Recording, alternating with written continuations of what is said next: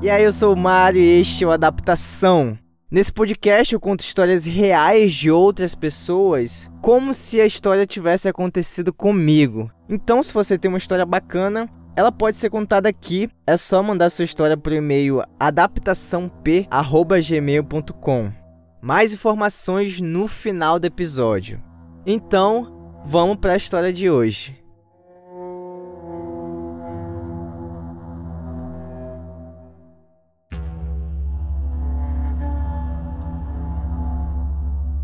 Essa, sem dúvida, é uma das experiências mais estranhas que eu me lembro da minha infância. Quando eu tinha 10 anos, quase sempre as minhas férias eram passadas na casa dos meus avós, que ficava numa cidade pequena, daquelas que todo mundo conhece todo mundo, todo mundo sabe da vida de todo mundo. Então essa história se passa numa dessas férias nessa cidade. A irmã da minha avó, é tia avó que chama, ela fez um jantar e convidou a família inteira. Foi bem legal, parecia até uma ceia de Natal fora de época. A casa da minha tia-avó ficava literalmente na próxima rua à nossa casa, uma distância caminhável. Então o pessoal não saiu de casa junto para jantar. Algumas pessoas foram antes, outras foram mais tarde. Os meus avós foram primeiro, seguido do meu tio e da minha tia, e eu decidi ir por último, indo junto com uma tia minha e o filho dela, o meu primo de 4 anos de idade, eu acho. E como a gente chegou por último, já estava bem no final do jantar, algumas pessoas já até tinham ido embora.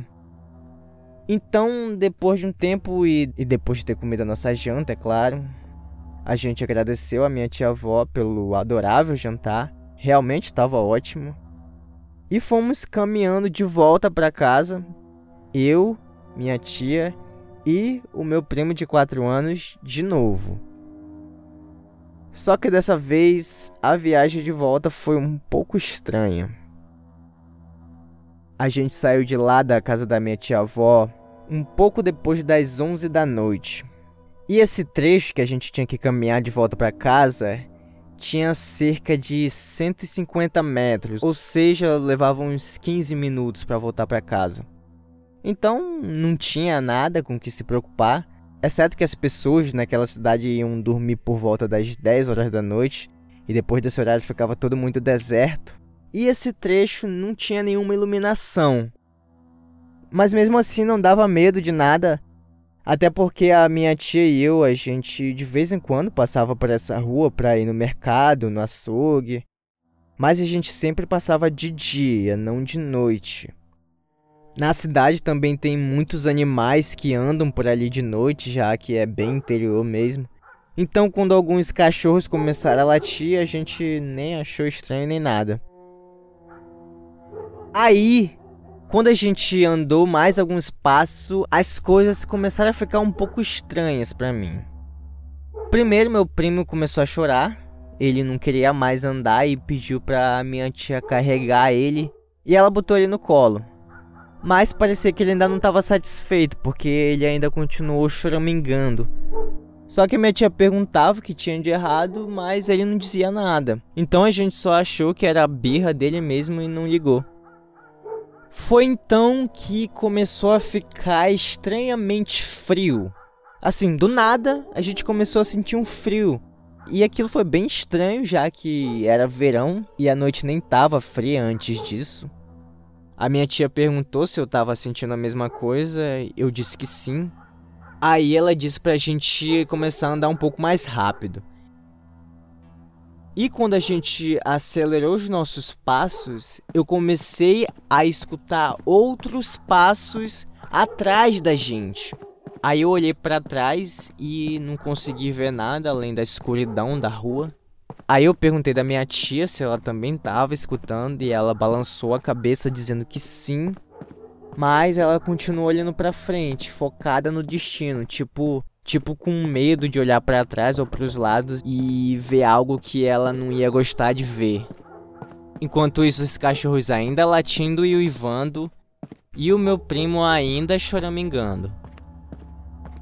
Conforme a gente andava, a distância para casa dos meus avós parecia ficar cada vez mais longa. A coisa simplesmente não fazia nenhum sentido. E a minha tia não falava nada, ela só continuava olhando para frente e andando apressada.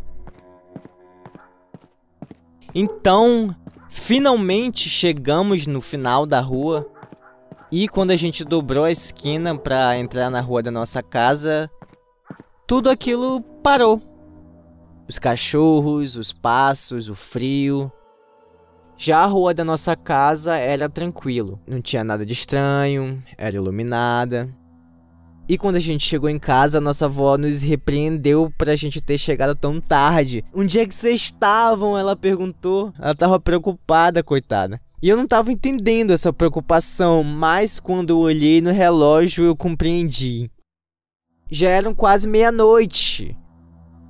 O trajeto que devia durar entre 5 e 10 minutos durou mais de meia hora, aparentemente. A minha tia nem sequer mais quis tocar no assunto.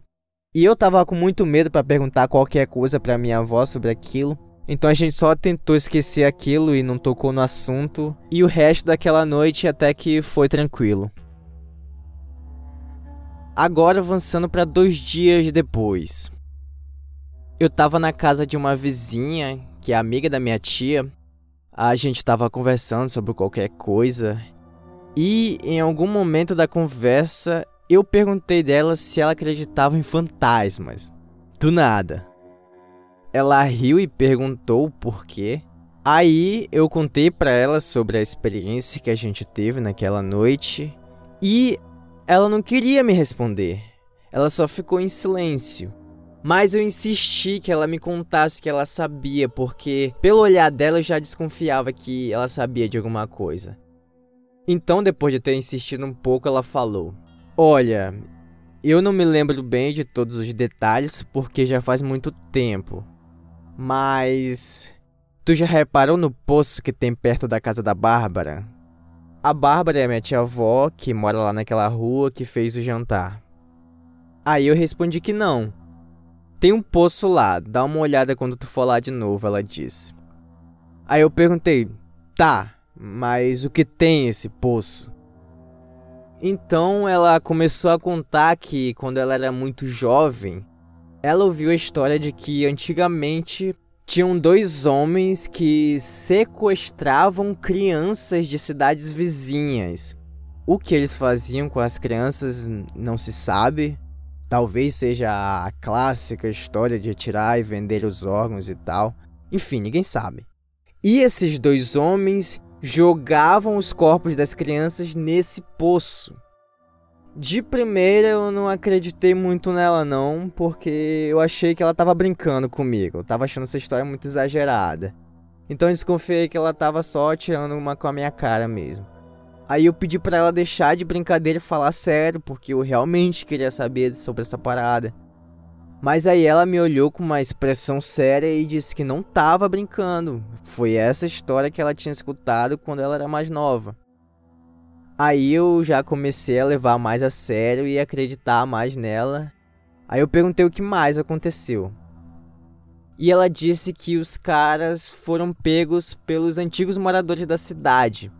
E os moradores executaram eles e também jogaram os corpos deles naquele poço. A partir daí eu já nem estava mais desconfiando dela, já estava completamente imerso na história. Aí eu perguntei se a polícia tinha feito alguma coisa. Já existia polícia naquela época, né? Mas ela disse que a maioria das crianças eram de famílias pobres e os dois homens que faziam o sequestro eram verdadeiros psicopatas. Então entregar eles para a polícia significava que uma hora eles iriam escapar e voltar a fazer mais vítimas. Então os moradores acharam que executar ele seria uma solução permanente para o problema. Eram outros tempos, né? E eu tava tipo, caralho. Mas aí, de novo, eu perguntei: o que que isso tem a ver com a nossa experiência naquela noite? Porque ainda não fazia muito sentido para mim. Ela disse: Olha, a gente costuma não andar por aquele trecho por volta da meia-noite, porque algumas mulheres e crianças tiveram experiências bem parecidas com essa que tu descreveu aí. Passos, gritos. Sei lá, pode ser fantasma das crianças que foram sequestradas ou dos dois caras. Mas de qualquer forma deu para entender, né? É melhor não andar por ali no escuro e sozinho. Ok, beleza. Mas aí eu perguntei dela por que só mulheres e crianças, e os homens e os adultos? E ela disse que não tinha certeza do porquê, mas nenhum homem nunca contou ter tido uma experiência dessas. Talvez com os homens as mulheres estavam mais protegidas? Bem, de qualquer forma um pouco machista, né, fantasmas? Eu, obviamente, fiquei um pouco abalado depois de ter escutado aquela história é até hoje a coisa mais sobrenatural que já aconteceu comigo. Mas na tarde seguinte, a minha curiosidade no auge dos meus 10 anos de idade foi muito maior do que o meu medo.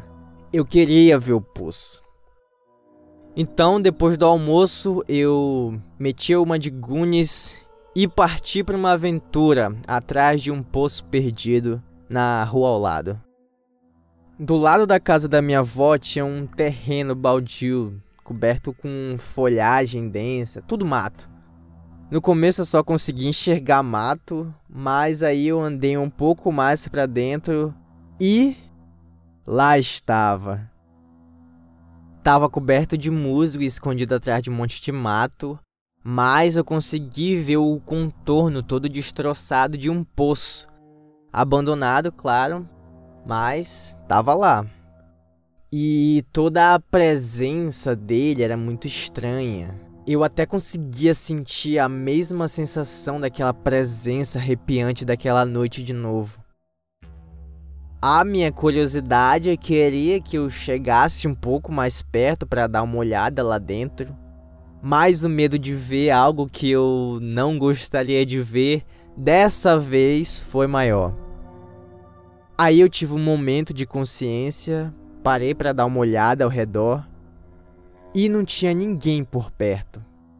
Só eu e o poço.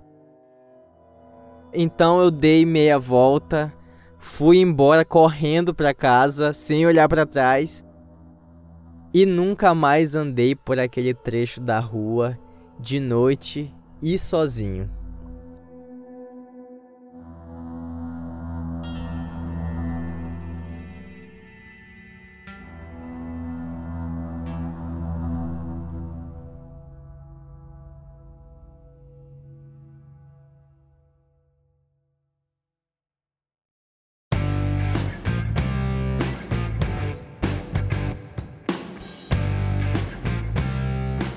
E essa foi a história de hoje, eu espero que você tenha gostado. E se você se identificou com a história ou algo parecido acontecer com você, a sua história pode ser contada aqui.